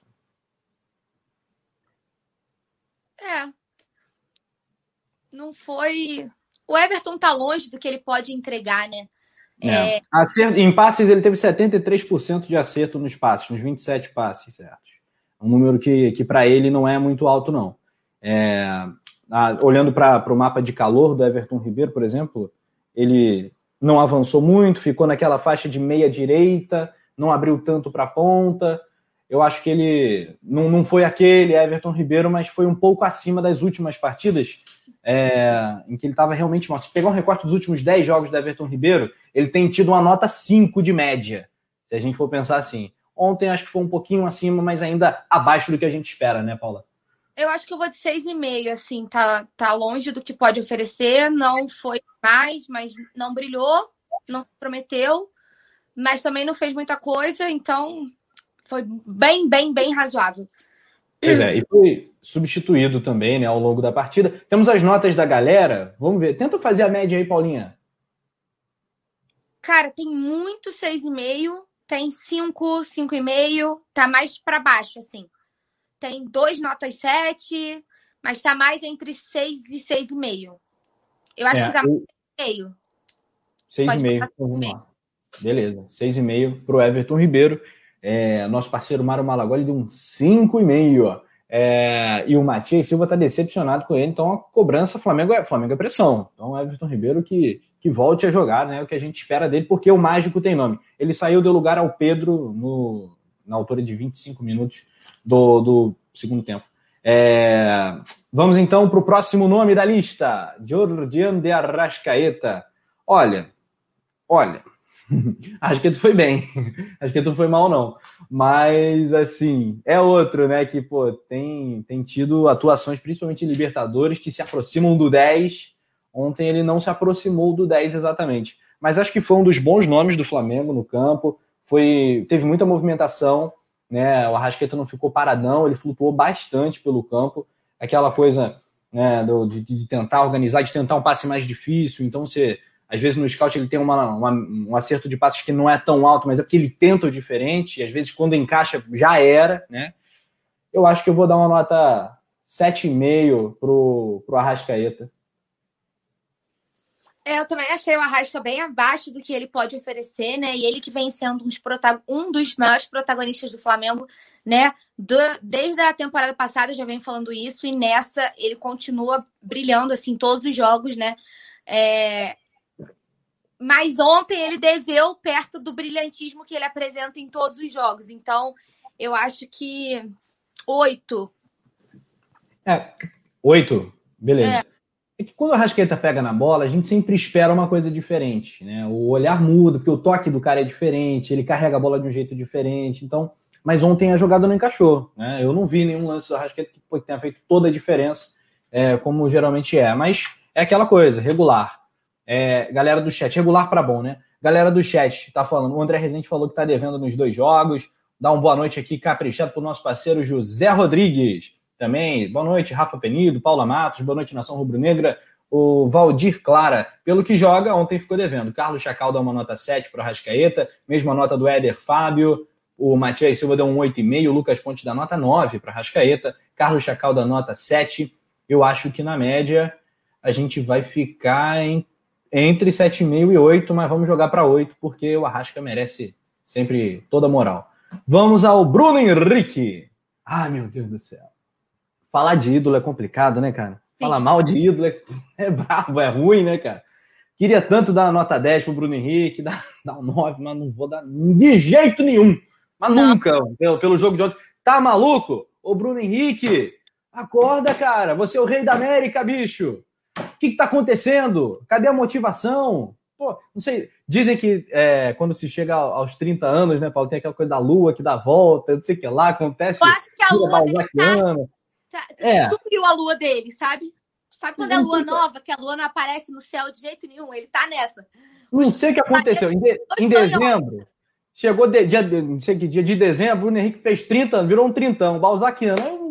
Sei lá, desandou tudo, bicho. Acabou. O futebol foi embora, tá dando uma volta também com a Lua. E cadê o Bruno Henrique que a gente conhece, né? O ídolo, o rei da América. Eu espero muito mais de você, Bruno Henrique. Você vai tomar uma nota 6. Até aqui, minha nota mais baixa. Não queria te dar essa nota. Não chega a ser uma nota lamentável, não foi uma atuação lamentável. Mas você perdeu um gol incrível. É bem verdade que se, se, se, se o Gabigol não tivesse feito besteira, você teria uma assistência na tua conta, né? Porque o passe que você deu pro Gabigol foi muito bom e ele deu um mole ali. Mas nota 3, apagado. É. Né? completamente apagado. O Flamengo jogou com 10 praticamente, né? Desculpa, Bruno, desculpa, mas ontem a gente jogou com 10. Nota 6 para ele, Paula. Minha nota é a mesma, nota 6, eu já tava com ela na cabeça, porque foi muito. O Bruno Henrique vem numa má fase também, né? O outro que não vem, não vem brilhando, longe de ser. E assim, não apenas rei da América, o cara é rei dos clássicos, né? Eu ainda brinquei, é. alguém grita pro Bruno Henrique que ele é o rei dos clássicos para ver se ele acorda, né? Ele gosta de jogar clássico, né? Ele, ele brilha quando, quando é, é rival direto. E há muito tempo a gente não vê essa postura, sabe? Às vezes ele que um dos maiores é, pontos favoráveis do Bruno Henrique, né, é o famoso Ligo Turbo, né, que virou até musiquinha, que ele corre e ninguém para ele. Ontem nem isso. Acho que a única coisa que ele fez no jogo de ontem foi aquele passe lindo pro Gabigol, que o Gabigol desperdiçou e só. De liga o turbo, né? De liga o turbo e foi pra puxa o freio de mão, né? Tá de freio de mão puxado, bicho. Tenta tá, nada mais. Engatou né? primeiro, não acelerando nunca mais, deixou o carro morrer e desapareceu, sabe? Engatou a primeira nesse lance aí, pronto, morreu o carro, nunca mais foi pra lugar nenhum, tá devendo muito. BH Deprê, né, cara? Tô, triste ver isso, né, cara? BH Deprê total. Mas olha só, galera o que não, não pode faltar aqui é, é estímulo. A gente tenta dar, dar aquela motivação para os nossos caras. A gente sabe que o Bruno Henrique pode entregar muito mais, mas tá devendo. A galera do chat está pegando pesadão aqui com ele nas notas. Ah, né? Tá. O, nota 4, enfim, nota 3. Faz a média aí, Paulinha. Tem uma nota 7 também que está destoando um pouquinho. Pô, mais uma. O resto tudo 4. 5, 5,5, 4. Cara, como é difícil, hein? Mas tem alguns 6 aqui para cima. Eu acho que tá entre 5,5 e 6. Tem alguns 6 que estão salvando. E agora você me pegou. Tá muito. Tem umas notas muito baixas. Produção, acho que dá. Produção botou 5. Eu ia falar pra botar um 6, mas beleza. Beleza, que... beleza. Joga pouco para 5,5, ah, produção, pra gente dar uma moralzinha pro BH, mas ontem foi mal demais, o Flamengo jogou com 10, volto a dizer. Olha só, tem informação agora que chegou. A CBF fez uma reunião nessa na última sexta-feira, dia 14, com o Caboclo, o presidente do Flamengo estava presente, Rodolfo Landim, e aí o Flamengo aceitou as alterações né, de datas. Por exemplo, é, Flamengo e Coritiba, pela Copa do Brasil, né, o jogo foi adiado né, de, de, de 2 para 10 de junho. Ia ser no dia 2, foi para o dia 10 de junho, e o jogo da volta ah, vai ser no dia 16 de junho. E aí os jogos entre Grêmio e Flamengo e Atlético Paranaense e Flamengo pelo Campeonato Brasileiro serão remarcados para as datas que ainda serão definidas. Uma informaçãozinha aqui rápida, bom senso, é bacana essa alteração importante por conta das datas FIFA. Bom, então a média do Bruno ficou em 5 mesmo. 5. E o like, né, Paula? O like tá indo para 500, mas ainda não chegou não. É, vocês estão muito devagar, gente. A gente tá aqui, ó, tá Hoje tá um programa super participativo, né? Todo mundo comentando, todo mundo dando nota. Tô gostando de ver é, a participação de vocês. Estou muito feliz com esse, com esse retorno, mas vocês estão deixando a desejar no like. Aí é. não adianta criticar o Bruno Henrique que ele tá deixando a desejar para jogar, mas você também tá deixando a desejar no like. Então, Liga o turbo. Liga o turbo. turbo solta o dedo e vamos subir esse like. Liga o turbo do like aí, rapaziada. Ontem foi o Fla-Flu 432, né? O Flamengo tem 159 vitórias. E aí o 433, 433 vai ser o da, da taça. Bom, temos o Gabi. Né? A produção aderiu ao Gabi. É, eu, tem mil e uma maneiras de se chamar o menino Gabriel Barbosa. É Gabriel Almeida Barbosa, né? O nome completo dele? É isso? Eu acho que é o contrário. Barbosa... Gabriel Barbosa Almeida. Pode ser. É, é Gabriel Barbosa, é Gabi, é Gabriel. A maioria chama de Gabriel, assim. A galera que eu convivo, assim, chama muito de Gabriel. Paulinha, você no dia a dia, assim, sem ser ao, ao vivo aqui, pá, falando naturalmente, você se refere ao, ao atacante do Flamengo como? Cara, eu, eu chamo, por incrível que pareça, eu é, ou Gabigol ou Gabi. Eu sempre chamei muito de Gabi antes dele aderir, Porque uhum. eu tenho mania, não sei se já, se já deu para reparar aqui nos programas, mas eu chamo todo mundo por apelido. Todas as pessoas que eu convivo na vida. Então ele sempre foi Gabigol, eu tinha que pensar em outro apelido para Gabigol, que era o nome dele, porque eu nunca ia chamar de Gabriel Barbosa. Então, antes dele virar Gabi, eu já chamava de Gabi. Então, eu sou muito entre os dois aí, é muito juntinho. Mas a gente tá falando, o pessoal que convive comigo chama muito de Gabigol, o pessoal não diminuiu, não aderiu ao Gabi. E, e, em questão de narrador, assim, eu não sei se você já reparou, mas a maioria dos narradores, aí você tem. Eu nem vou me meter nesse assunto, porque não tem nem como, mas a maioria dos narradores de transmissões que a gente acompanha chamam de Gabriel, né? Eu já, já eu tive... Então, a maioria chama de Gabriel. Pois é, eu acho um absurdo. É Gabigol, cara. não tem como, cara. É Gabigol, olha só. Comunicação facilita, as pessoas conhecem como Gabigol, né? Enfim. É... Nota para ele. Nota então para esse rapaz. O Gabi, ou o Gabigol, ou o Gabriel Barbosa.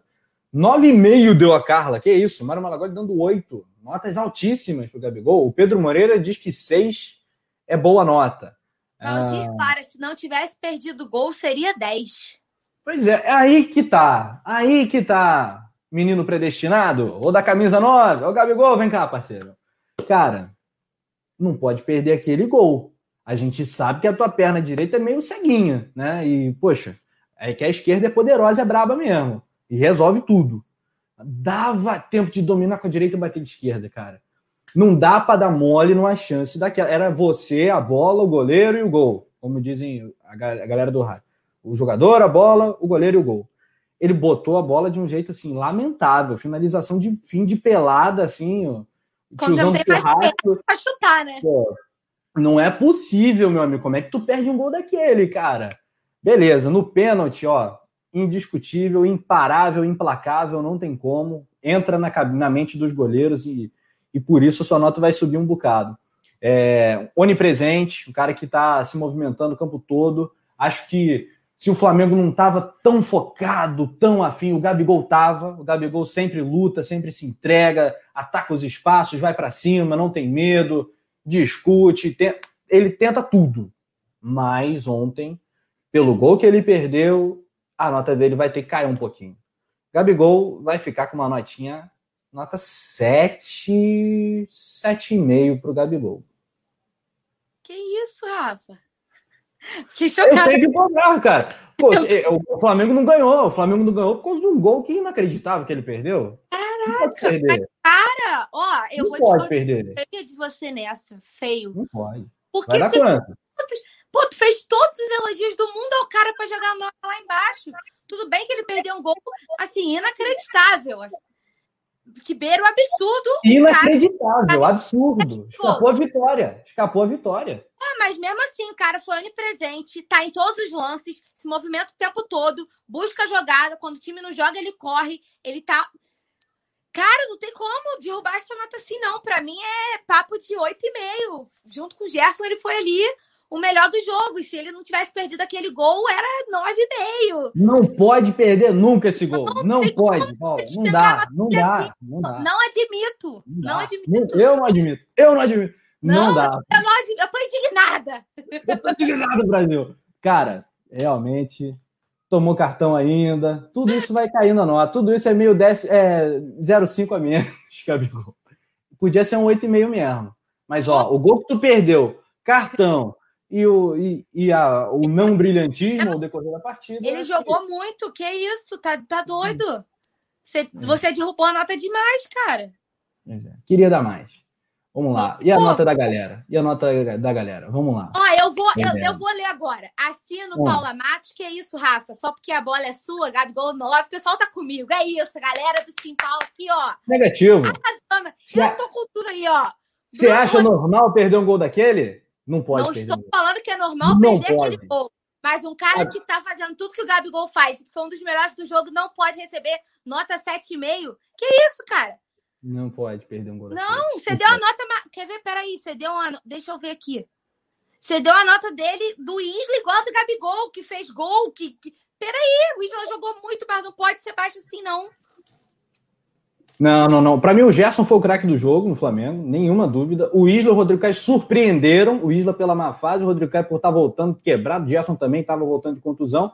E o Gabigol, que é o cara que resolve a parada, é o cara que a gente espera que seja o diferente, que vença, que traga a vitória. Ele teve a chance de trazer a vitória e o gol do 2 a 0 não saiu. Né? É, foi bonzinho, seria 3. Não, seria 8. Mas o gol que ele perdeu me revoltou. Não pode, não pode. Mas é isso. É isso. Tem, tem, tem debate. Até que a distância nem foi tão grande, 7 mil para 8,5. Ó, o Moisés está dando mil para o Gabigol. Não dá também. O André concorda plenamente com a Paula. O BH perdeu dois. Pois é, olha a nota do BH também. A gente pegou pesado. A galera também deu cinco para ele. O Marcos Antônio, Rafa tá bêbado. O Vinícius Araújo, vou dormir. Cara, o Gilberto tem, tem, um comentário aqui curioso. Eu acho que, é, que é, bom, é, um bom debate para a gente e para o pessoal do chat. O Gilberto hum. Gonçalves falou assim: olhando as notas, parece que a gente venceu de 4 a 1 E aí eu acho que eu acho que dá para a gente lançar o debate, porque assim, no primeiro tempo, o Flamengo passou um rolo compressor no Fluminense. O Fluminense não viu a bola. Mas não faz gol! Não, não, não, bota, tem que botar na casinha. Se, é. não, se não guardar, se não, te, se não tiver a frieza e a vontade de botar a bola no gol, quer fazer golaço, quer fazer de perna trocada, ou aquela chegada do Bruno Henrique foi até no segundo tempo. Cruzamento, pô, a bola veio limpa para ele, na, na lateral da pequena área. Ele recuou pro goleiro. É falta de concentração, assim. O Flamengo empatou com o Fluminense, a gente vê que não tem nenhum natão, mas tá tudo ali meio que equilibradinho. Pô, a gente espera muito mais. Se o Flamengo quiser jogar, não tem time no Brasil que pare. Não tem. É um absurdo. Não pode empatar com o Fluminense, cara. Ah, o Fluminense está em boa fase, o Flamengo jogou, empatou na Libertadores e tal. Não pode, cara. Se o Flamengo não quiser pode. jogar, não tem jogo para o Fluminense. É muito discrepante o elenco, cara. É não bizarro. tem jogo para o Fluminense. Não era para ter jogo para o Fluminense. Ah, os jogadores do Fluminense são. O Fluminense pode ter, pode passou do meio do campo, pode cruzar na grande área. O Flamengo não pode deixar o Fluminense respirar, não pode tirar o foco, porque é final de campeonato. É não. É aquilo que a gente sempre fala. Falta a torcida ali em cima. Tinha lá meia dúzia de gato pingado lá de convidado, a gente até vai falar disso. Mas não é a mesma coisa. Tá faltando seriedade para concluir. Não pode perder essas chances que está perdendo. Enfim. O que você ia falar, Paula? Não, eu ia falar isso. É que, tipo, é bizarro que o Flamengo dominou totalmente o primeiro tempo. Não era nem para ter. Na moral, a gente, se tivesse feito os gols que a gente perdeu no primeiro tempo, o jogo ia para o intervalo fácil 3 a 0 Fácil, fácil, fácil. Era para ter matado o jogo no primeiro tempo. O Fluminense não viu a cor da bola e só bateu. Eu acho que a gente estava jogando futebol, eles estavam jogando MMA. Entendeu? Porra, é? O Flamengo do segundo tempo perdeu ritmo, fez deu uma, perdeu a concentração totalmente. Eu concordo. Mas era fácil para ter matado o jogo no, no primeiro tempo. Que isso, gente? Também não tem como a gente apagar. A gente faz as críticas, a gente cobra, porque a gente sabe o potencial de cada atleta que está dentro Sim. de campo. E é isso é bizarro. Mas também não pode apagar a, a boa atuação que o Flamengo fez no primeiro tempo e achar que foi um desastre completo, que também não foi assim. Tem não, que ter. Não pode, não assim também não. Dá cinco, quatro. Peraí, parece que a gente foi massacrado e não foi isso. Não, pois é. E a, a nota mais baixa de todo tinha que ser para o árbitro do jogo, foi quem mais prejudicou o jogo, o espetáculo em si. Foi conivente com a pancadaria do Fluminense, não puniu na hora que tinha que punir, perdeu o controle do jogo, irritou os dois lados. E, enfim. Complicadíssima a situação, mas eu espero muito mais. Espero que as notas subam muito no sábado que vem. É, o André Rezende dá 9 para o Gabi. Vamos à nota do Gabigol para a galera, hein? É, o Moisés Sarcófago está aqui com a gente, sempre leva gol, não faz a, não faz a conta. É, João Henrique está aqui, as notas da Paula estão super valorizadas. é porrada, é porrada em todo mundo. A galera também está tá, tá no jogo da discórdia mesmo, né? Porrada em você, porrada em todo mundo agora também, né? No clima da discórdia também. É, o que o Gabi fez além do gol, o Arrascaeta merece um 8, o Errol Flynn Paula, no, hoje, Paula 10, Rafa 6,5. Paula, Paula vive grande fase, né, parceiro? Não, não, que não é momento, é... meus amigos, que Pô, momento. É, justo. Quando o terror esquece. Quando o terror esquece é bom. É... Cadê? Nota aí pro Gabigol, galera. Nota pro Gabigol que fez o gol do. O único gol da partida que o Mengão marcou, de pênalti. Nota Nossa. 8, tem 8. nota 9. É... Vamos lá, vamos tentar fazer a média. Eu Gabigol. acho 8,5, porque tem muita nota 9. Sim, talvez seja até 9, hein? Tem uma nota 7 aqui do Rodinei Gomes. É... Vamos jogar para 8,5? 8... Não, será? 8,5? Eu acho Pode que é 9, hein? Galera tá exaltando muito o Gabigol, tem muito 9, hum. que isso? Mas tem alguns 7 também. João Henrique dá 7, o Rodinei dá 7, Eduardo Rose dá 7, André Rezende dá 9, a Josi dá 9. Vamos de. Acho que é 8,5, né? Não sei. É. 8,5. 8,5. Muito bem. Ah, agora, os jogadores que entraram no decorrer da partida, né? Média 8,5, é isso aí, Mário. Média 8,5. Galera, estamos indo aí para os 500 likes, né? O nosso combinado, o nosso trato. Então, vamos caprichar aí. Quem não deu like, ajuda pra caramba mesmo o canal. É, estamos com 467 likes nesse momento. Tá muito pertinho. Vamos aí. Mateuzinho, João Gomes, Vitinho foram os caras que entraram no decorrer da partida. Com quem a gente começa? Com o Mateuzinho, lateral direito, né? Cara, tem que ver quanto tempo que ele jogou, né, cara? Jogou 20 e poucos minutos. Eu acho que o Mateuzinho um lateral correto, acho que ele não, não foi brilhante, não comprometeu. Eu vou dar uma nota, uma nota 7, 7, 7 para o Mateuzinho. Tava pensando aqui num 7,5, eu vou de 7 mesmo. É, eu gosto muito do Mateuzinho. É... Sempre falo aqui que ele é um, um, um, lateral muito promissor. Eu gosto do futebol dele. Mas ele não entrou tão bem também ontem. Eu acho que perto do que ele. É claro que ele jogou pouco, mas acho que perto do que ele oferece, ele não foi tão bem. Ele deixou a desejar um pouquinho. Então acho que. Sei lá, seis e meio, eu acho. Seis e meio, boa nota. Ah, tem superchat em destaque aqui pra gente, Jorge Luiz. O mosaico de sábado tem que ter alguma referência aos garotos do Ninho.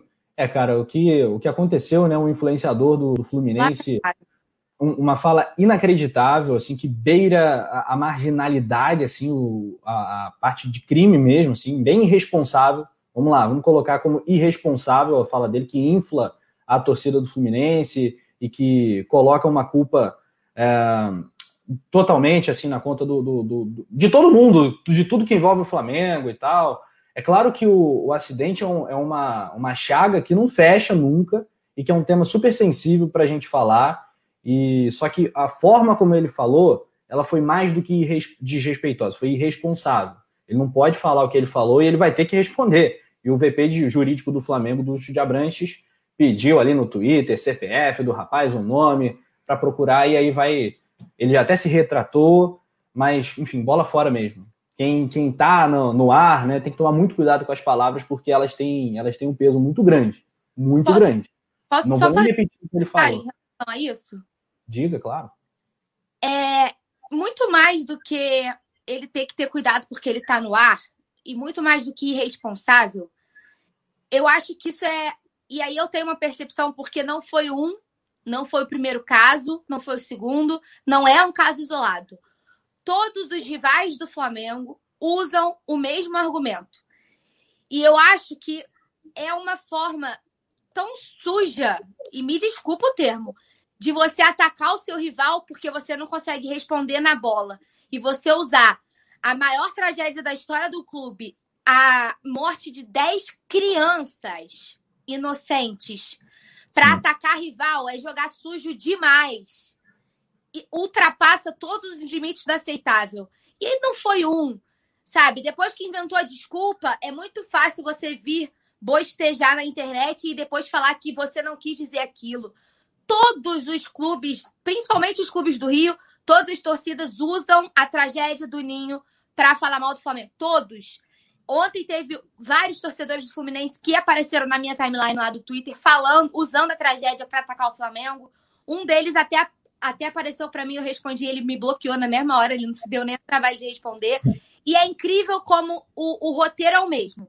Falam, tomam o.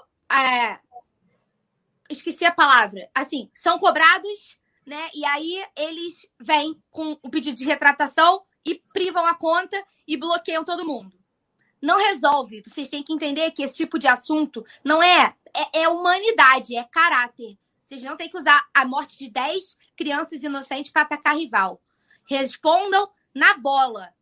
Respondam com títulos, respondam com jogos marcantes, com gols marcantes, mas não usem uma tragédia para falar mal de time algum, nem com o Flamengo, nem com a Chape, se fosse o caso, pelo, pelo acidente do avião. Não se usa tragédia para atacar rival. É baixo. É, é, é, caráter, gente. É humanidade. Era só isso que eu queria dizer mesmo. Porque é um assunto muito doloroso, cara. E aí você. Você, em nenhum momento vocês estão preocupados com as famílias. Quando vocês falam, paguem as famílias. Não tem ninguém preocupado com as famílias, não. Se vocês estivessem preocupados com as famílias, vocês não usavam a tragédia para atacar o clube, porque vocês estão atacando cada pai, cada mãe, cada irmão, cada é. amigo que perdeu 10 inocentes lá. Então não é preocupação, não. Isso é balela de quem, de quem quer aparecer e usa como desculpa. Vocês não estão, nunca tiveram preocupados. Se vocês estivessem preocupados, vocês mandavam palavra de conforto e não usavam a tragédia para atacar o rival. Respondam na bola é baixo, é desleal e é desumano, né? Tá aí.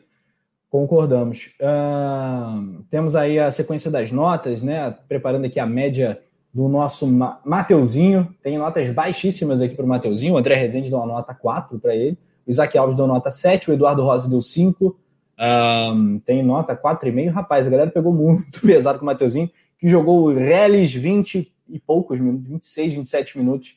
É, vamos de nota 5,5 como média, porque tem uma nota 6,5, mas tem nota 2 aqui. Então, como é a voz da galera, é o que é. Produção 5,5 para o Mateuzinho.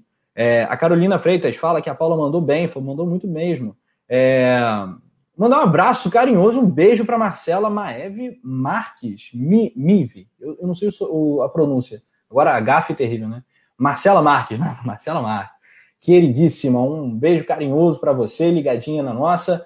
E, e, eu concordo falando sobre postagens homofóbicas e tal. Cara, sempre que você vai tocar em temas sensíveis, você, não, não pode ser assim. É, eu discordo também da, da desse tipo de, de, de, abordagem por parte da torcida do Flamengo também. Em temas sensíveis, cara, é, que você vai ferir o outro lado, cara, não entra nessa, nessa, nessa pilha, não é legal.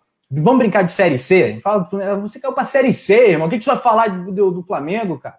É, mas eu, eu entendo aqui, concordo com a colocação da, da Marcela. E ela tá falando que te ama também, Paula. Olha aí. Não, falou te amo, Rafa. Te amo, ah, Rafa. Verdade. Então ela não te ama, Paula. Bem feita aí, ó. Não é, não. Ama, não. Olha aqui. É, a Flávia Mimi tá falando que ele é mau caráter mesmo, só pediu desculpas para não tomar processo, torcedor. Eu também não vi muita sinceridade ali na retratação, não. Mas vamos tocar, vamos, vamos deixar de falar dessa, desse rapaz a, que teve essa infeliz ideia de falar da tragédia. Mateuzinho, Mateuzinho, 5,5, João Gomes. Vamos para João Gomes. O João Gomes é aquilo, né, cara? Quando ele chega para desarmar, é nojento. O bicho é bom nisso, né, cara? 20 anos de idade, cria. Gosto muito do João Gomes, estou ansioso pelo gol dele mas ontem ele nem chegou perto disso. Mas defensivamente fez uma, uma atuação correta, né? Não vou baixar a nota para o rapaz. Ele teve um índice de acerto de passes ok na casa de 80%. Acho que o João Gomes pode render muito mais, mas vai ganhar uma nota uma nota 7, porque ele jogou por pouco tempo, né? não deu tempo dele fazer, produzir para a nota subir um pouquinho mais, para 7,5, 8 e tal eu vou dar uma nota 7, uma nota média para o Cria. E você, Paula? É, gosto muito do João Gomes, futebol dele, eu acho futebol elegante, né? Eu acho que ele tem muita categoria e um futuro muito promissor. É um cara que a gente vai ver crescer muito se continuar nessa pegada, né? Mas ontem, assim como o Mateuzinho, que eu boto muito potencial e às vezes é por isso que a gente abaixa um pouco a nota, porque a gente espera demais deles como eu espero muito do Mateuzinho, porque eu vejo muito bom futebol, eu também espero muito do João. E eles não tiveram tempo, coitados. Entraram no final do jogo, não conseguiram render muito. Num momento de abafa né, do Fluminense ali, que foi quando o Flamengo também deu uma desligada, não conseguiram mudar muito a partida. Então eu vou seguir o mesmo padrão e a mesma nota do Mateuzinho vou dar 6,5. Muito bem. Vamos, vamos agilizar aqui as notas de Vitinho e Pedro, né? Que jogaram por menos tempo. O... Eles tiveram cerca de 23, 24 minutos jogados. Vamos fazer esse pacotão Vitinho e Pedro. Vitinho poderia ter feito um golaço, né? Essa que é a realidade. O Vitinho podia ter feito um golaço e a nota dele ia lá para as cabeças. Mas eu vou dar uma nota apenas 6,5 para os dois. Né? A gente não viu nada demais, a gente esperava muito. São substituições que a torcida aguarda que o Rogério Ceni faça sempre. Né? O Bruno Henrique mal, bota o Pedro. É, o Everton Ribeiro, se for o caso, tal quem for, bota o Vitinho. Eles entraram e não corresponderam, não produziram o suficiente para mudar a história do jogo. Seis e meio, eu podia ter dado um seis também aqui, mas para dar uma moral para a rapaziada, ah, é nota seis e meio aí para a gente não descer muito. Fala, Paula. Seis só o Bruno Henrique. Fica o meu protesto aqui ao BH, que ontem o Flamengo jogou com 10 e não pode. Rei da América, isso não é atuação de Rei da América. Então a minha menor nota vai ser sim do Bruno Henrique. Paula Matos, Pacotão, Vitinho Pedro. É, Vitinho, eu vou dar 6,5 pelo quase gol, né? Porque ele poderia ter feito um golaço e depois por aquela arrancada boa que ele deu, que o juiz deu aquela falta que não existiu. Então foram duas, duas aparições legais do Vitinho pro pouco tempo que jogou. Pro Pedro, como eu acho ele fantástico, né? Eu sempre falo que eu sou queixadete. Ontem achei ele muito abaixo, apesar de pouco tempo. Então eu acho que também por aí, seis e meio, porque foi muito abaixo, de não, não conseguiu aproveitar as chances que apareceram. Então a gente espera muito mais dos dois. É, olha só. Então, seis e meio também. Galera do chat, as notas. Ó, pro João Gomes teve nota, nota bem baixa, teve nota 5 do André Rezende, teve nota 5,5 do Wallace Ferreira, 8 para o Lucas Fonte, teve 7. Acho que para o João Gomes dá para fechar em. Poxa, dá para fechar em 6,5 mesmo. Dá para fechar em 6,5. E no caso de Pedro e de Vitinho, o Pedro tem muita nota 5,5, o Vitinho tem nota 5, o Pedro tem nota 6. A galera do chat não gostou muito, não. Alzira. Bastos deu 6,5. Ah, sei você, mas eu acho que Vitinho e Pedro, pelo chat, estão regulando aí no 6. Tem muito 5, 5,5. Boa. Isso aí. Nota 6 aí para os dois. Mandar um abraço carinhoso aqui para o querido Cláudio Cruz, nosso parceiro, mandando aquele abraço, interagindo bastante com a gente. Rafa Penido, Paulo Amato, vocês estão de parabéns. Um abraço, cara. Obrigado pelo carinho. Marcelo Martins é membro do clube do canal, Alzira Bastos também. Quem quiser virar membro, tem o link aqui na descrição do vídeo. É muito bom, vale a pena. Rogério Ceni ou Rogênio, como diz o poeta Túlio Rodrigues. Olha só, treinador do Flamengo. É, cara, o sarrafo ficou alto demais com o JJ. Rogério Senna está muito abaixo, né? A gente faz várias críticas, sempre. É, mas é o técnico campeão brasileiro, técnico super campeão do Brasil. E ontem, nas trocas, me parece que ele fez boas opções. Ele fez as trocas que toda a torcida gostaria de ver. Ele colocou o Pedro, ele colocou o Vitinho, ele colocou o Mateuzinho. O João Gomes é um cara que a galera gosta, então, por justiça, pelo que ele tinha no banco, além desses caras, tinha pô, Rodrigo Muniz, Max, Hugo Moura, Ramon, Léo Pereira, Bruno Viana, Gustavo Henrique Hugo Souza, ou cria, ou cara em má fase. Né? Então, acho que ele foi, é, fez o que ele podia, mas né, o time do Flamengo, o funcionamento do, do Flamengo ainda é um pouco burocrático. O Flamengo produz para marcar mais, mas a questão da concentração né? É claro que é, é mais do jogador, mas também o técnico é, entra nessa equação, tem alguma responsabilidade nisso, talvez.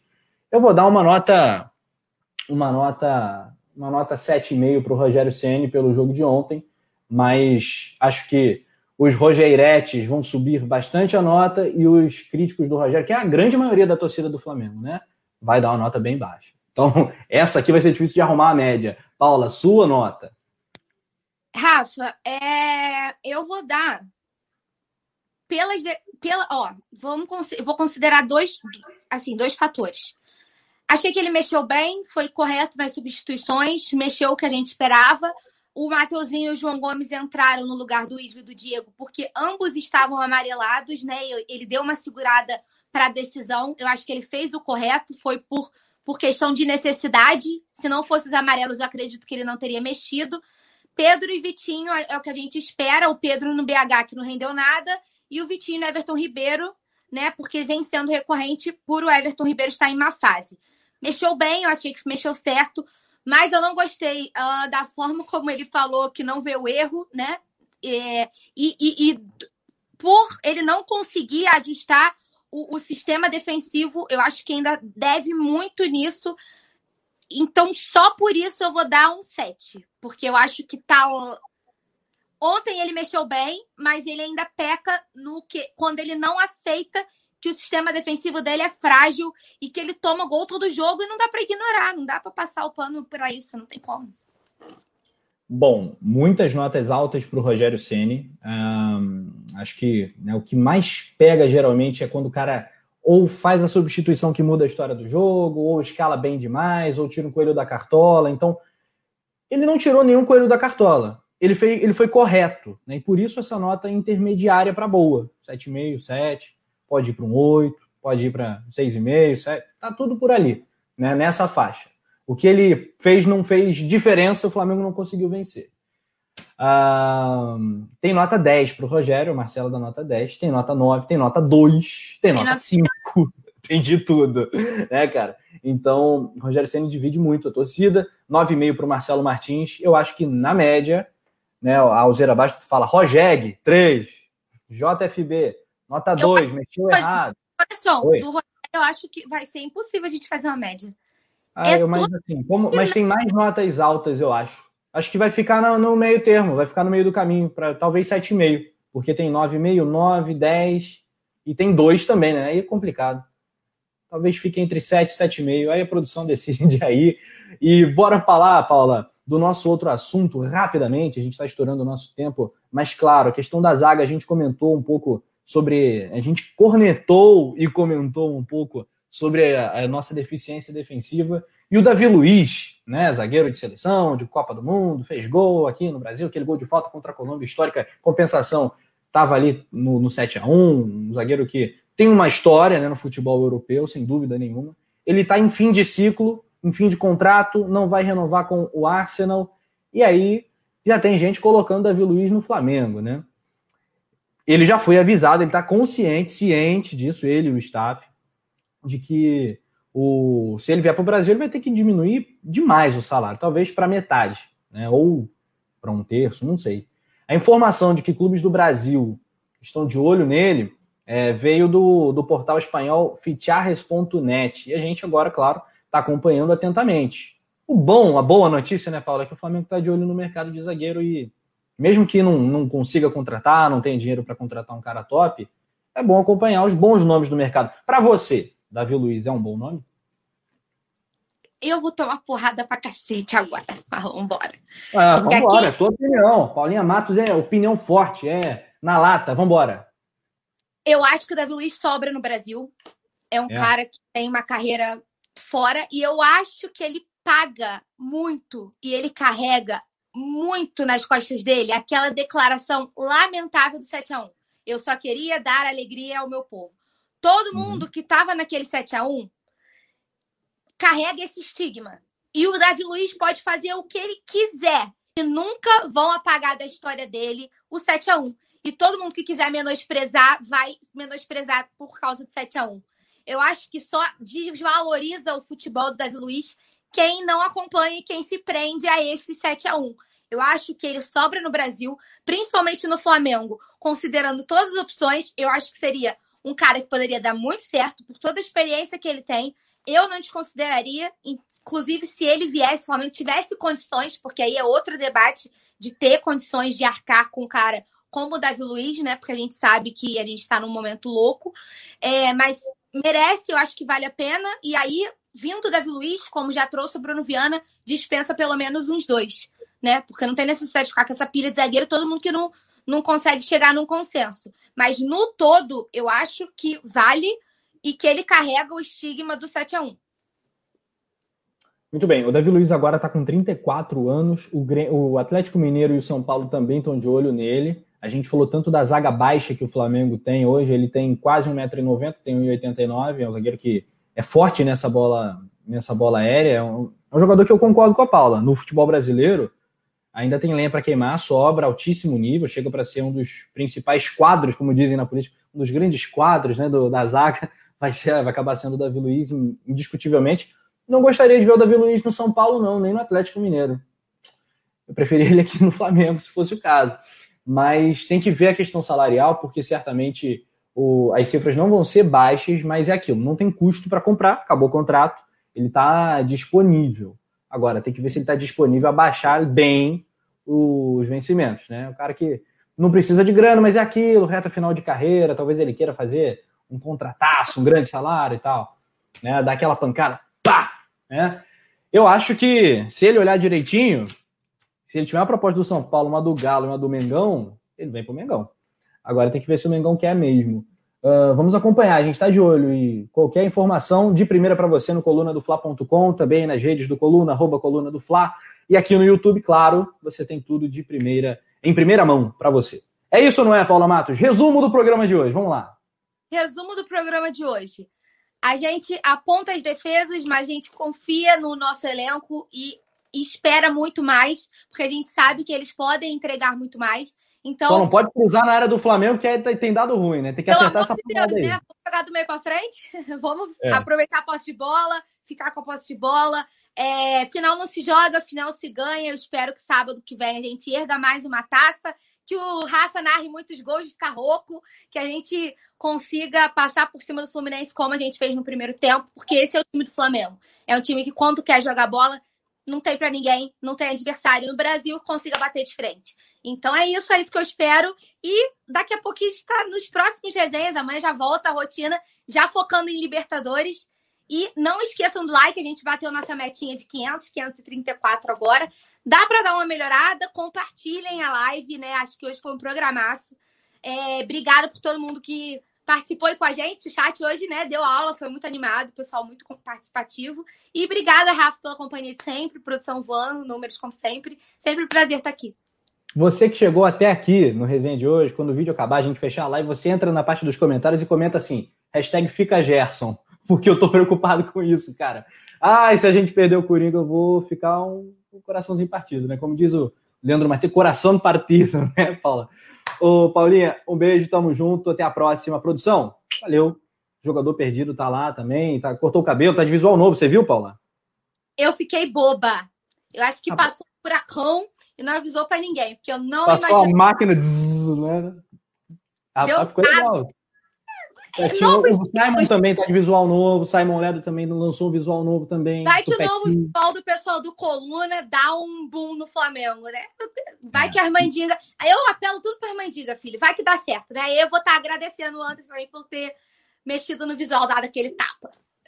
É isso aí. Então valeu, Paula. Valeu, Nação Rubro-Negra. Tamo junto. Até a próxima. Terça-feira tem mais resenha pré-jogo e quarta, Libertadores, Flamengo e LDU. Um abraço, Nação.